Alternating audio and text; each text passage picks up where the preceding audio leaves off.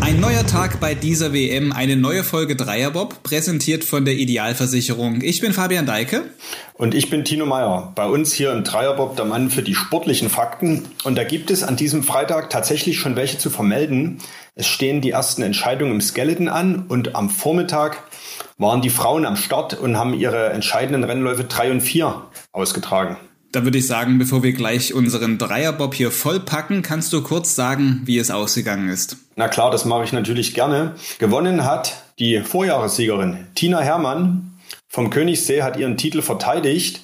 Und das war aber eine ziemlich äh, knappe und hochspannende Angelegenheit. Nach dem ersten Lauf war sie Elfte und hat dann dreimal die beste Laufzeit hingelegt. Und das reichte am Ende doch für den Sieg knapp vor ihrer Teamkollegin, der Winterbergerin Jacqueline Lölling. Die lag 0,11 Sekunden hinter ihr. Platz 3 belegte die Russin Elena Nikitina schon mit reichlich Abstand über eine Sekunde. Wie schwierig die Bahn in Altenberg ist, gerade jetzt bei diesen eisigen Temperaturen, hat uns ja in dieser Woche schon Janine Flock erzählt, die Gesamtweltcupsiegerin aus Österreich. Sie sagte, naja, eigentlich müsste sie auf Gold gehen. Sie hat schon mal WM Silber gewonnen, im Vorjahr in Altenberg Bronze. Und eigentlich fehlt ihr jetzt nur noch Gold. In dieser Woche in Altenberg ist das aber ein sehr ambitioniertes Ziel, sagte sie uns in dieser Woche. Und das hat sich Tatsache bewahrheitet.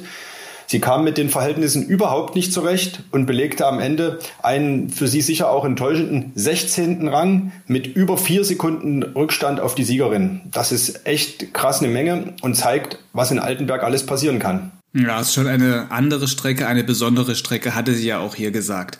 Danke, Tino. Jetzt steht eigentlich nur noch ein Wochenende bei dieser WM bevor und damit die Entscheidungen im Monobob im Mannschaftswettbewerb, im Skeleton und im Viererbob. Die Zeit ist wirklich wie im Flug vergangen oder besser gesagt wie bei einer Fahrt die Bobbahn runter.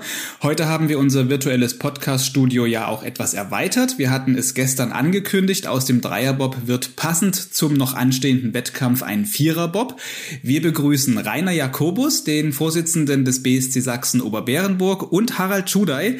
Ich weiß nicht, ob er sich selbst als Bob-Legende bezeichnen würde, aber Olympiasieger trifft es auf jeden Fall schon mal.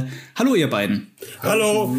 So, wir sind jetzt schon mal ein komplettes Bob-Team, vier Leute. Harald Schuder, würdest du dich von uns dreien anschieben lassen und dich mit uns die Bobbahn auch runtertrauen? Ja, wenn ich vorn sitzen darf, ist es okay. wenn ich lenken darf. Ja, Rainer, äh, Jakobus, du bist auch mit in unserer Runde und wenn wir schon übers Anschieben reden, muss gleich die erste Frage natürlich nochmal ein Rückblick aufs vergangene Jahr sein. Da gab es ja beim Einstieg des Spurbobs so ein paar kleine Probleme. Deshalb die Frage, bist du fit und hast du an deinem Start gearbeitet im vergangenen Jahr? Also zunächst einmal, ich glaube, das habe ich schon im Interview äh, erwähnt mit der Sächsischen Zeitung, hat ja der Bundestrainer René Spieß den Nagel auf den Kopf getroffen. Der hat ja gesagt, es sei eine reine Marketingaktion gewesen. Und das war es natürlich auch. Das haben wir natürlich inszeniert, ja, damit die Journalisten was zu schreiben haben. Und das hat ja auch funktioniert, wie wir jetzt sehen. Im Übrigen haben wir an unserem Start natürlich gearbeitet. Wir, wir haben äh, schon ich glaube, heute machen wir unseren 50. unser 50. Start von oben. Wir haben also kräftig trainiert und haben unsere persönlichen Bestzeiten auch alle erreicht am Start und auch in der, im, im, im im Finish. Also wir sind ganz zufrieden. Also ihr seid auf jeden Fall gereift mit der Zeit und du zählst jetzt die ganzen Fahrten oder oder wie? Na, wir haben mal irgendwann habe ich angefangen Strichlisten zu machen. Ich glaube früher war es üblich, Harald, vielleicht kannst du da was zu sagen, dass jede Fahrt dokumentiert worden ist, oder? Ja, aber früher natürlich äh, jede Fahrt dokumentiert äh, auf jeder Bahn, entsprechend auch die Qualität der, der Fahrten. Und äh, das habe ich äh, Rainer einfach mal gesagt und äh, der ist der akribische Teil von uns und dann führt das nach wie vor so fort. Und jetzt haut ihr jedes Mal, wenn ihr runtergefahren seid, eine Kerbe in den Spurbob? Ne, der ist zwar alt, aber Kerben hauen wir da trotzdem nicht rein. Jetzt haben wir aber genug rumgeflaxt. Vielleicht mal eine sachliche Frage zur Abwechslung. So ein Spurbob, was macht er eigentlich? Wozu ist er da? Vielleicht, Harald, kannst du das mal erklären. Naja, Spurbob ist, äh, ist, ist man deswegen weil man eine Spur zieht für die unerfahrenen Piloten, die nach uns folgen. Mal kurz gesagt. Nee, Spaß beiseite. Also Spurbob hat die Aufgabe natürlich zu schauen, ob äh, die Wetterbedingungen äh, okay sind, also das Visier nicht vereist, äh, dass die Lichtschranken alle gehen, dass die intakt sind, dass äh, keine sonstigen irgendwelchen Hindernisse, äh, Befindlichkeiten auf der Bahn auftreten. Also wir sind quasi das die Sicherheitsrelais der, der Bobbahn quasi. Also ich kann mich auch erinnern, äh, ich weiß nicht mehr, welcher Weltcup es war, da, da haben wir, glaube ich, äh, gesagt, es geht nicht, weil wir von der, von der, von der Ausfahrt 9 die Kreiseleinfahrt nicht gesehen haben, weil ganz dichter Nebel in der Bahn gehangen hat.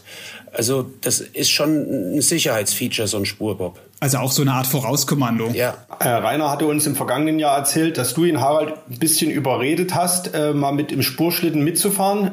Jetzt sitzt er zusammen im, im Bob und auch in unserem Dreierbob hier. Wie war die Geschichte aus deiner Perspektive? Ist es so?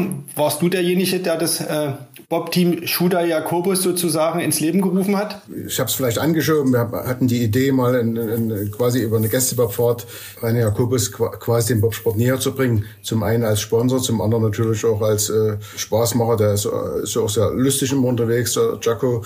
Ja, und das äh, hat glücklicherweise funktioniert vor mehr als 15 Jahren. Also äh, das, das Eigenartige war ja, dass, dass äh, die erste Fahrt von oben ich mit dem Harald machen wollte zum Weltcup 2006 und Harald hatte dann Rücken.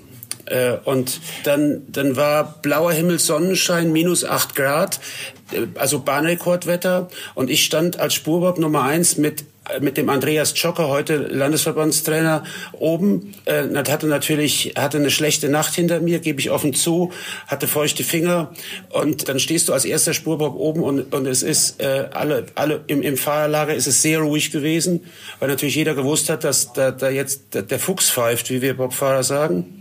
Und dann äh, sind wir sind wir runtergefahren und äh, man muss ganz ehrlich sagen, das, das ist Altenberg von oben ist äh, für einen Piloten, aber besonders auch für einen Bremser eine Grenzerfahrung. Das ist, glaube ich, ich weiß nicht, wie du das einschätzt, aber das ist nicht so ganz einfach.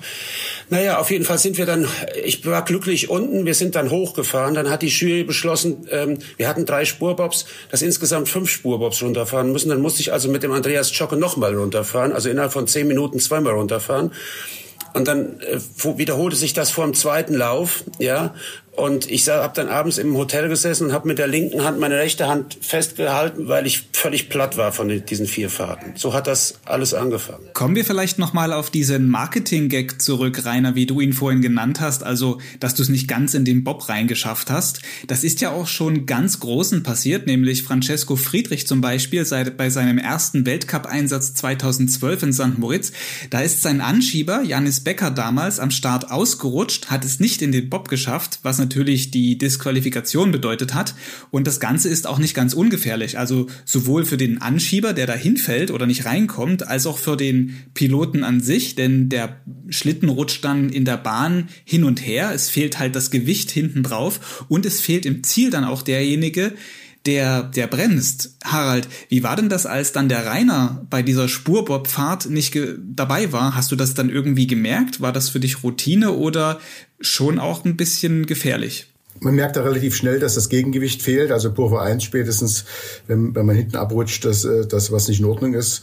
Und äh, weiß dann schon, okay, Ruhe bewahren. Äh, eigentlich als erfahrener Pilot fährst du die Kurve ein bisschen flacher, weil du, du einfach die Geschwindigkeit fehlt, die Masse fehlt dir hinten drauf weißt, dass hinten, dass dein Hintern mal ein bisschen ausbricht, sagen wir mal, also das Heck des Bobs bricht aus in den Kurvenausfahrten, deswegen auch flacher fahren.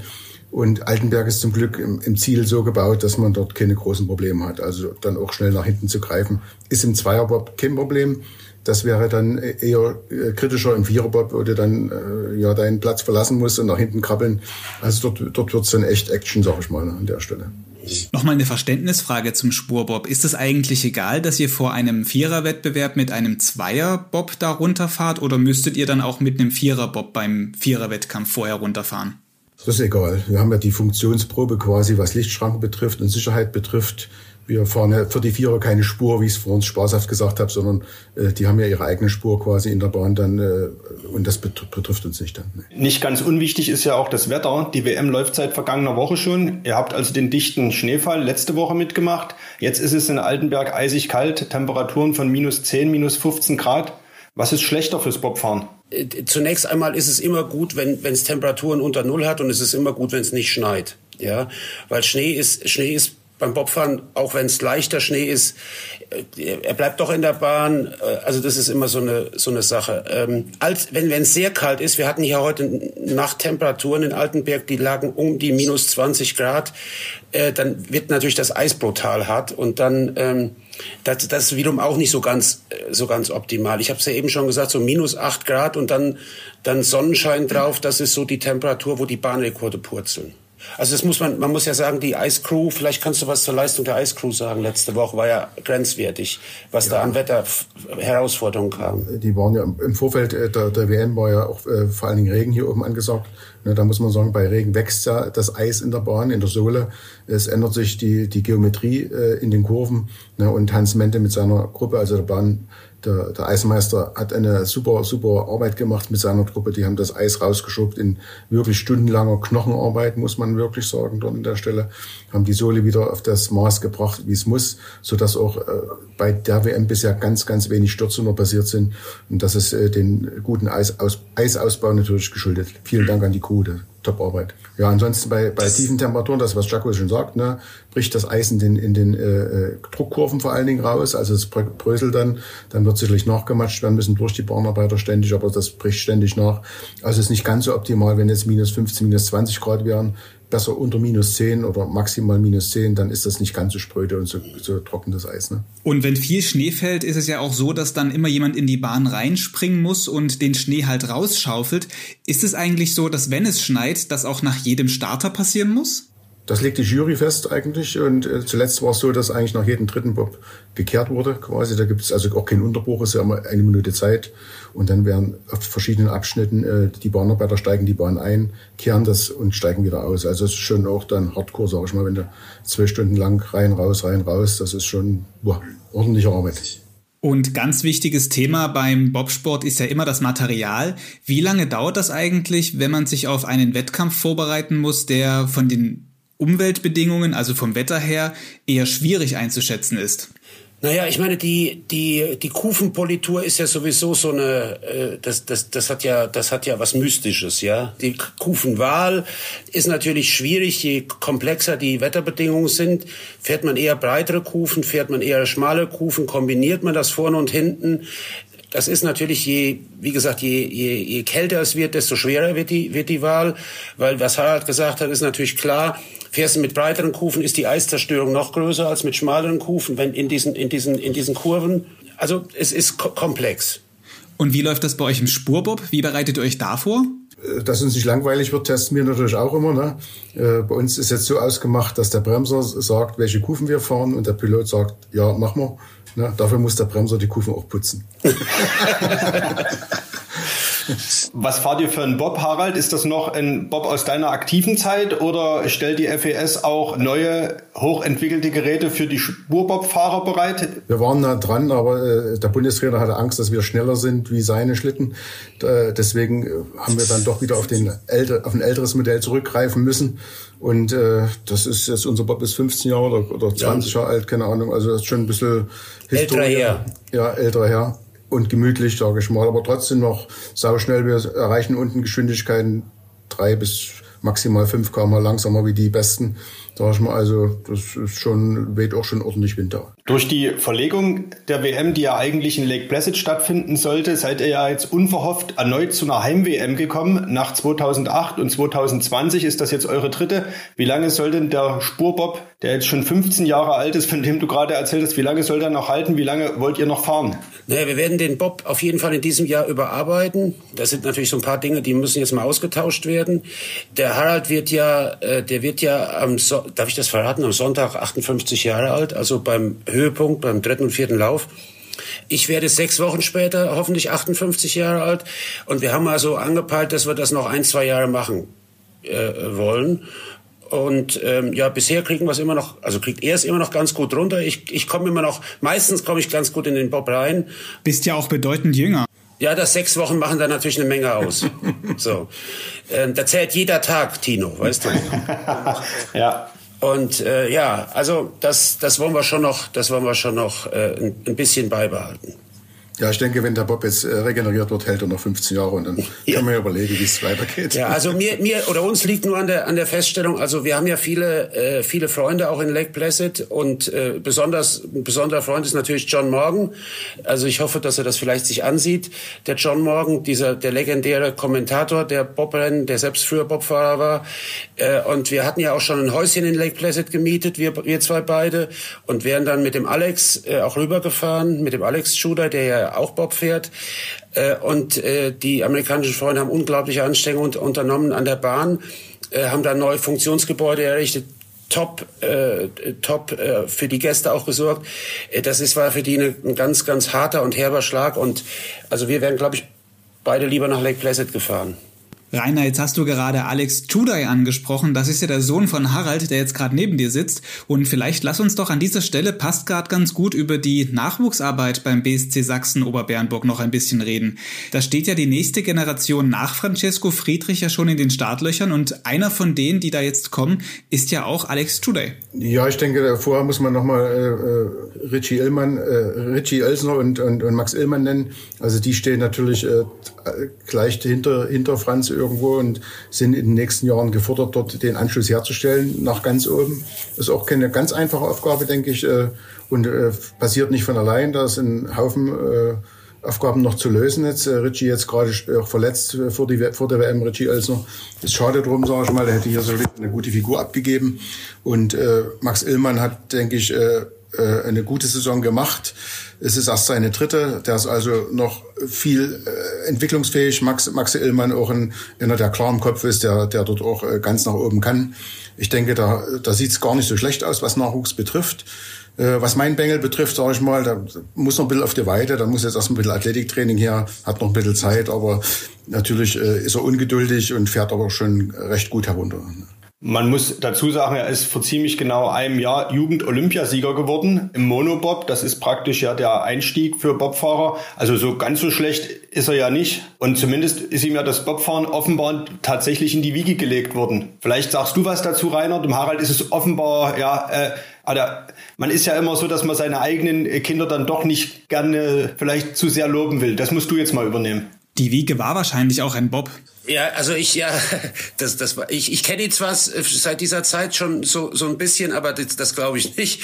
Aber ich glaube schon, dass das äh, genetisch ist, also wenn ich mir manchmal die Kurve 9 vom Alex angucke und die Kurve 9 von seinem Vater, dann äh, kann der Vater, da kann der Vater den Sohn und der Sohn den Vater nicht verleugnen. Also äh, das, äh, das Ich glaube, der fährt die besser wie ich.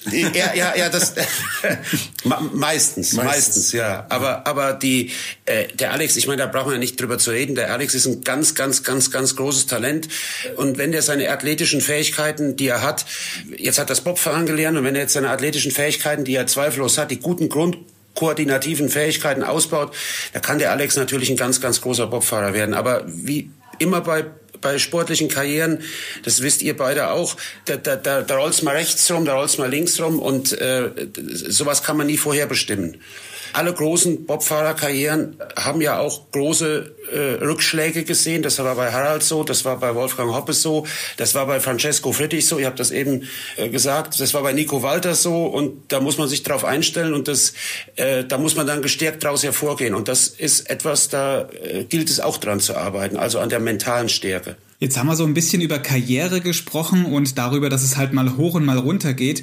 Und das Größte, was man wahrscheinlich im Bobsport erreichen kann, ist ein Olympiasieg. Du, Harald, bist das vor 27 Jahren in Lillehammer geworden. Und rückblickend ist das sicherlich auch für dich das Ereignis gewesen, an das du dich am meisten erinnerst, an deine aktive Zeit. Und äh, jetzt ist es so, dass du in dem Verein, also beim BSC Sachsen Oberbernburg, auch von deinen Erfahrungen jetzt noch an den Nachwuchs das weitergeben kannst? Oder hat sich der Sport seit deiner aktiven Zeit zu stark schon verändert? Ja, muss man sicherlich unterscheiden, sage ich mal. Äh, wir sind ja damals äh, quasi kurz nach der Wende, wo alles in Aufruhr war, im Aufbruch war eine ganz andere Gesamtsituation. Ne? Also alles sehr viel, vieles unklar, vieles, vieles äh, nicht geordnet, nicht, nicht gelöst gibt es halt viele Sachen, die sind viel geordneter, Sponsoren äh, sind geordnet, alles. Also das, das Umfeld ist, ist geordneter jetzt im Augenblick. Ne? Äh, es hat sich natürlich in, in, den 27 Jahren viel an Technik entwickelt auch. Ne? Also heute wird die Kurve Omega und die Kurve Kreisel äh, anders gefahren wie zu meiner Zeit. Ne? Das musste ich jetzt auch mal umprobieren, umprogrammieren bei mir im Kopf. Und äh, manches geht, manches schafft man noch, manches will man aber nicht mehr. Kreisel mit den vielen Wellen, das ist nicht mehr mein Ding. Ne? Um dann hinten zu warten, dass, doch, dass man doch die richtige Höhe noch hat. Also das ist, auch, man, ist auch nicht mein Ding. Also, das probieren wir nicht mehr aus, sage ich mal. Ne? Technik hat sich rasant entwickelt. Ne? Also es gibt viele, viele, viele Sachen, wo man, wo man sagen kann, da gibt es natürlich einen riesen Fortschritt, das ist mit früher nicht zu vergleichen mit unserer Zeit. Aber es gibt natürlich äh, Sachen, wo ich sage, wie, wie, wie forme ich eine Mannschaft, wie, wie muss ein Team gebildet werden da kann ich natürlich helfen, weil das, das ist heute nicht anders wie früher, ne, dort an der Stelle, dass man, wo die menschliche Komponente dazu passen muss, wo, wo neben der Athletik auch der Mensch dazukommt, wo, wo das Umfeld dazukommt, wo, wo man auch Physiotherapien, alles andere organisieren muss. Also man hat dort äh, eine Verantwortung, mehr Verantwortung und äh, dort kann ich mit Sicherheit helfen da. Also was Vorspuranalyse betrifft, natürlich auch, gar keine Frage. Also ich sag mal, dann die Vorspuren lesen, wo liegt der Fehler, das äh, das verlernt man nicht, das, das ist heute wie, wie früher. Jetzt stehen natürlich am Wochenende wieder Wettkämpfe an und wir wollen euch nicht aus unserem Dreierbob entlassen, ohne dass ihr einen Tipp abgegeben habt. Also vielleicht fangen wir mit dir an, Rainer. Wer gewinnt den Monobob der Frauen? Das ist ja dort die neue Disziplin. Das, das ist eine schwierige Kiste, weil das ist eine, das ist eine, eine Box, eine Blackbox. Äh, wir haben uns natürlich gestern das Training angeguckt und wir, wir haben ja auch alle gesehen, wie schwierig der Monobob zu beherrschen ist bei den wenigen äh, Weltcuprennen, die es bisher gegeben hat. Ähm, meine ganz klare Favoritin ist äh, Kaylee Humphreys. Die, ähm, ich glaube, da unterscheiden wir uns nicht. Also alles andere als ein Sieg von Kaylee Humphreys im Monobob äh, wäre eine wäre eine Überraschung. Die deutschen ähm, Starterinnen äh, haben sich unterschiedlich mit dem Monobob bisher angefreundet. Ich habe aber sehen, dass die Fahrspuren deutlich besser geworden sind. Also, also ich erwarte zumindest eine Medaille für die deutschen Starterinnen. Ich weiß nicht, willst du noch was ergänzen zum Mono? Ja, Mono ist ganz schwer einzuschätzen. Das ist eine neue Disziplin, die junge Disziplin für die Frauen auch. Äh, man sieht dort äh, große, große, große Unterschiede, äh, sage ich mal, qualitativ und die, die Weltcup-Gewinnerinnen vielleicht von anderen Bahnen müssen hier nicht unbedingt gewinnen, weil A ist die Bahn länger, äh, B ist komplizierter, sage ich mal, wie Innsbruck und, und, und Winterberg vielleicht. Ne? Also das wird eine ganz, ganz offene Kiste. Bei Kaylee wird die große Frage sein, was kann sie am Start noch zulegen? Ne? Wie viel Rückstand wird erlaubt? Und äh, dass die in dieser Kombination, denke ich auch, Kaylee und vielleicht die äh, ein oder andere deutsche Pilotin sollten die Favoriten sein eigentlich. Ja, und mit dem Monobob kennst du dich ja eigentlich doch schon auch aus, Harald, denn wenn es der Rainer nicht mit in den Spurbob schafft, ist es ja auch faktisch ein Monobob, den du da fährst. Aber vielleicht lass uns an dieser Stelle noch mal ganz kurz weiter über das Thema sprechen, denn es ist ein wichtiges und auch ein großes Thema bei dieser WM. Wir hatten mit Laura Nolte und auch mit Kim Kalicki schon über das Thema Monobob gesprochen, weil sie natürlich auch in dieser Disziplin an den Start gehen. Und was die beiden gesagt haben, war halt, dass es zwar schön ist, dass es einerseits jetzt diese weitere Medaillenchance bei einer WM und dann auch nächstes Jahr bei Olympia geben wird, aber auf der anderen Seite es auch eher schade ist für ihre Anschieberinnen und den Rest äh, von ihrem Team, weil die gehen dann alle leer aus. Es gewinnt ja nur die Pilotin tatsächlich am Ende die Medaille und da gab es dann auch den Gedanken, Mensch, hätten wir nicht auch Vierer-Wettbewerbe bei den Frauen machen können? Wie seht ihr beide das? Vierer und Frauen? Also zu, zunächst mal ist es, ist es ja so, dass über das Thema Monobob, ich war ja auch, war ja auch viele Jahre äh, in, in, in verantwortlicher Position im Präsidium des BSD. Wir haben ja sehr, sehr häufig über das Thema Monobob gesprochen. Äh, wir haben hier in Altenberg, äh, äh, waren wir die erste Bahn, die einen ständig installierten Monobob zu Trainingszwecken hatten. Und da haben auch alle Pilotinnen und Piloten ihre ersten Gehversuche gemacht, übrigens auch Alex äh, wieder. Den haben wir beide zusammen äh, damals in Cortina d'Ampezzo bei, äh, bei der Firma Poda abgeholt. Also wir haben von allen deutschen Bahnen die längste Erfahrung im Monobob. Die Erfahrung im Monobob ist die, dass man der, der Monobob ein glänzendes Einstiegsgerät ist, weil man dadurch vermeidet, dass man hinten jemanden draufsetzen muss, der mit schlotternden Knien bei einem Rookie äh, und wenn es nur vom Gästestart ist oder vom Juniorstart runterfahren muss. Das ist ein, ein, großer Vorteil, auch ein, das ist auch ein Vorteil für den Piloten, der sich natürlich auch seine Gedanken macht, wenn der sich hinten drin verletzt. Ich bin, äh, äh, was das Thema Mono bei Olympia angeht, bin ich voll der Meinung unserer Pilotin, dass es eine zusätzliche Disziplin ist. Ja, es ist auch, und das muss man sportpolitisch auch sehen, eine, eine Disziplin, wo man andere Länder, man sieht das ja mit der Brenner Walker jetzt von Australien, wo man andere Länder ins Boot holen kann, ohne dass die gleich den großen gro ganz großen Aufwand machen müssen mit Zweierbob und Mannschaft und Ersatzanschieber und so weiter. Das, das ist ja immer ein relativ großer logistischer Aufwand. Frauen- und Viererbob sehe ich, ich, ich bin nicht dagegen, dass Frauen Viererbob fahren, aber ich sehe den Frauen Viererbob deswegen kritisch, weil es vermutlich zu wenige Länder geben wird, die sich diesen Aufwand neben dem Zweier noch leisten können wollen. Und Starterfelder bei Olympia, wo dann acht oder neun Viererbobs äh, Frauen Viererbobs rumkrebsen, sind für die Sportart eher schädlich als nützlich. Das ist meine ganz persönliche Meinung dazu. Ja, ich äh, stimme dir weitestgehend zu. Also ich denke, das Experiment Viererbob Frauen gab es ja schon quasi. Da sind ja auch, äh, Kelly ist schon Vierer gefahren, die Amerikaner sind schon Vierer gefahren mit drei Männern hinten drauf es, es setzt sich einfach nicht durch. Es ist natürlich auch eine, im Vierer eine viel höhere körperliche Belastung, muss ich sagen. Ne? Und äh, ich bin nicht der Meinung, dass man unbedingt äh, der Quote wegen alles auch äh, gleich machen muss. Dann müssen die Männer demnächst Kinder kriegen oder keine Ahnung, ne, damit man die Quote erfüllt. Also ich halte von diesem ganzen Quotenzeug überall äh, nichts, muss ich sagen. Es sollte immer nach Qualität gehen, nach, nach Erfahrung, nach nach dem, was der Körper auch, wie belastbar der Körper ist. So ein Viererbock wiegt immerhin auch über 200 Kilo. Der ist dann zu tragen, der ist abzuladen. Also wir sollten die Kirche im Dorf lassen, sag ich mal. Also Ihnen ging es da weniger um Quote, sondern vielmehr darum, dass eben alle in der Mannschaft auch eine Medaille bekommen können, was ja nun nicht so ist. Also da schwingt eher so dieser Gerechtigkeitsgedanke mit. Und nochmal, wir verstehen das total und wir sind, glaube ich, auch nicht gegen Viererbob. Aber jeder, der mal einen Viererbob von oben in Altenberg runtergefahren ist und auf der Vier gesessen hat, ja, der weiß, was es bedeutet, wenn ein 630 Kilo schweres Gerät mit 110 Stundenkilometern mit sechs bis sieben bis acht geht durch die Kreiselausfahrt donnert. Und da muss man die unterschiedliche Physis von Männern und Frauen eben sehen. Das kann man ja nicht negieren, ja. Und äh, deswegen, ich, ich halte Mono, ich halte Mono für den, für den, für den äh, besseren Weg, um für, den, für die Frauen einen zusätzlichen olympischen Wettbewerb zu schaffen. Okay, da kommen wir abschließend nochmal zum Vierer der Männer. Das ist ja sozusagen die Königsdisziplin und damit endet die WM auch am Sonntag. Euer Tipp, wer gewinnt den Vierer? Jetzt bin ich mal gespannt. Ich wusste, dass du diese Frage stellst. Also, also muss jemand anderes gewinnen wie wir, weil wir nehmen nicht teil. Ja. Also wir sind es leider nicht. Wir sind es leider nicht, ja. genau. Ja. genau. Dann werfe ich mal den Namen Benjamin Meyer aus Österreich ins Rennen.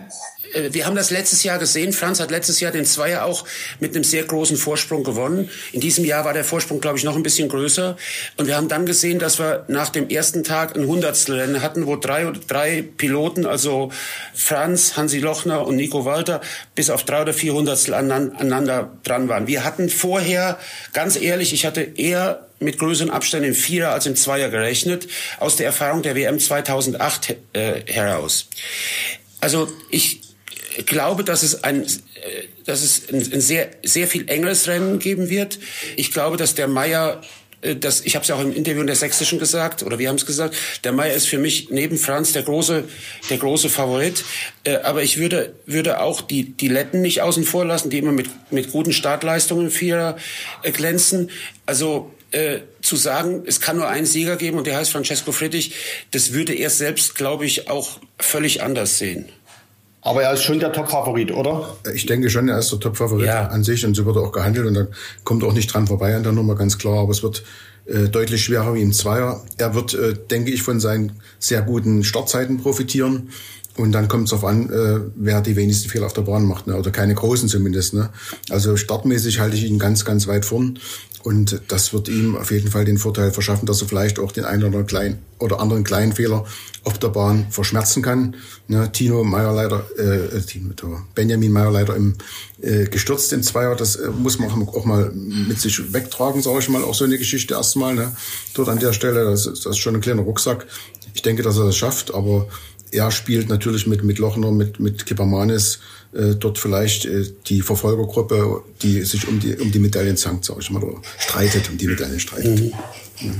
Also Tino Meyer fährt Dreierbob, da wird es sicherlich einen Sieg geben, vermute ich jetzt mal, schätze ich. Das stimmt. Also, also merkst, die, be hier, die, die, beiden Spaßvögel, die betteln gerade um eine Altenbergfahrt von oben. Merkst du das? Ja, Im Dreierbob. Im Dreierbob. Wäre, auf jeden Fall, wäre auf jeden Fall mal ganz reizvoll. Können wir jetzt hier so festhalten an der Stelle. Aber dann mal noch eine, eine andere Expertenfrage. Äh, was tippt ihr denn für eine Siegerzeit nach allen, wenn man alle vier Läufe summiert, wird die schneller sein als im vergangenen Jahr? Wenn, wenn die Wetterprognose sich bestätigt, dass es am Sonntag dieses Bahnrekordwetter gibt, dann gehe ich davon aus, dass der Bahnrekord fallen wird. Der Bahnrekord ist seit 2008, wird er gehalten von unserem gemeinsamen Freund André Lange. Und äh, der wird fallen. Da bin ich sicher, wenn das Wetter, die Wetterprognose so, so steht. Ich bin auch ziemlich sicher, dass äh, im Unterschied zum letzten Jahr die Gesamtzeit Samstag und Sonntag deutlich besser sein wird in der Größenordnung anderthalb bis zwei Sekunden. Es wird ein deutlich schnelleres Rennen geben bei diesen Temperaturen. Ja, dem ist nichts hinzuzufügen. Also ich sehe es ähnlich. Ja. ja, wir haben noch eine kleine Überraschung für die, die Leser der Sächsischen Zeitung. Also wir haben uns im Vorfeld dieser, dieses kleinen Dreierbob-Podcastes haben wir uns überlegt, wie können wir denn den Lesern äh, und Zuhörern eine kleine Freude machen. Also wir, wir, wir, wir geben zweimal zwei Eintrittskarten zum nächsten Weltcup in Altenberg, inklusiv zweier zweimal zwei Gästefahrten mit einem historischen Viererbob, der unserem Verein gehört, mit uns beiden äh, äh, stellen wir zur Verfügung für die Leser oder Zuhörer, die die Endzeit nach vier Läufen im Vierer äh, am nächsten erraten oder errechnen können. Vielleicht gibt es ja auch Leute, die das errechnen können. Und äh, wir würden uns über unheimlich viele Zuschriften freuen. Und ja, also schreibt an die Sächsische Zeitung, liebe Bobsport-Enthusiasten, und äh, gewinnt eine Fahrt im historischen Vierer von 1972. Das ist eine echt coole und auch spontane Idee. Also wir wussten das vor Aufzeichnung dieses Gesprächs nicht, dass ihr damit um die Ecke kommt. Also vielen Dank dafür. Ich würde sagen, ich fasse das einfach im Anschluss an dieses Gespräch hier noch kurz zusammen in unserer kleinen Abmoderation, wie das genau funktioniert, wo man hinschreiben muss. Und ja, vielen Dank und eine coole Idee. Ja, und ich fange jetzt sofort an zu rechnen, weil so ein Platz im historischen Vierer, den äh, oder sind wir etwa ausgeschlossen als Dreierpiloten und Anschieber? Journalisten, Journalisten und Politiker fragen wir am liebsten, Tino. Das habe ich schon gehört. Die Anekdote kann vielleicht der Harald zum Abschluss erzählen. Ich bin ja auch mal äh, Gästebob gefahren, war Harald der Pilot und er hat dann danach erzählt, das wäre eine sehr entspannte Fahrt gewesen, aber früher als dann äh, oder wenn der ein oder andere Politiker mal an Bord war, dann würde man praktisch äh, die Kampf die Kampflinie fahren, auch mal im Kreisel. Stimmt denn das? Oh, jetzt mach ich mich angreifbar, ne? Also ich habe die, die Hilfsgelder noch nicht bekommen. die Novemberhilfe ist bei mir noch nicht ausgezahlt, da kann ich jetzt gar nicht so, so, so viel erzählen, ne? Aber ähm, vielleicht kommt's ja dann danach oder ich lade den einen oder anderen Politiker ein, keine Frage. Aber natürlich kann man Kampflinie fahren, dann hat man als Pilot auch Spaß, weil dann äh, wissen die hinten schon mal, wo die Hütte brennt, ne? Also wir haben ja, wir haben ja, wir haben ja den, den, den sächsischen Innenminister, dem, dem wir beide sehr verbunden sind, dem Roland Wöller, den haben wir auch schon mitgenommen und den haben wir natürlich als Hauptzuschussgeber der Bobbahn sehr pfleglich behandelt. Also lieber Roland, wenn du das jetzt hörst, das, das, das, es kommt sehr auf die Zuwendungen an, äh, äh, wie, wie unsere nächste Gästebobfahrt mit dir läuft. Also nun haben wir es, Spurbobfahrer sind käuflich. Ja, natürlich. Jeder hat seinen Preis. Jeder hat seinen Preis. Sozusagen fasse ich nochmal zusammen. Also vielen, vielen Dank für dieses äh, sehr unterhaltsame, aufschlussreiche und spannende Gespräch. Euch viel Erfolg am letzten Wochenende jetzt bei der Entscheidung im Monobob und im Viererbob, wo ihr wieder als Spurbob dabei seid. Und dann sind wir mal gespannt, was jetzt bei der Schätzfrage herauskommt und ob wir uns dann vielleicht doch noch mal bei der nächsten Heim-WM hier in Altenberg in dieser Runde wiederhören. Ja, also wir grüßen alle Zuhörer und Leser der Sächsischen Zeitung. Bleibt gesund. Ja, ein schönes Gespräch mit den beiden. Ich glaube, da rausgehört zu haben, dass wir, wenn Corona mal nicht mehr ist, mit den beiden in einen Bob steigen dürfen. Oder sie zumindest entsprechend bezahlen, damit das klappt.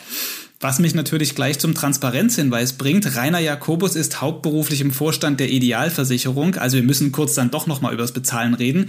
Die Idealversicherung sponsert diesen Podcast, präsentiert ihn. Dass Firmen sowas machen, ist nicht unüblich. Und wir haben hier ja auch die ganze Zeit eher übers Sportliche geredet, also ein journalistisches Gespräch geführt und nicht Versicherungstarife verglichen. Wobei er da sicherlich auch seine Fachmeinung zum Besten geben könnte. Aber kommen wir noch mal auf die Idee von ihm zu sprechen.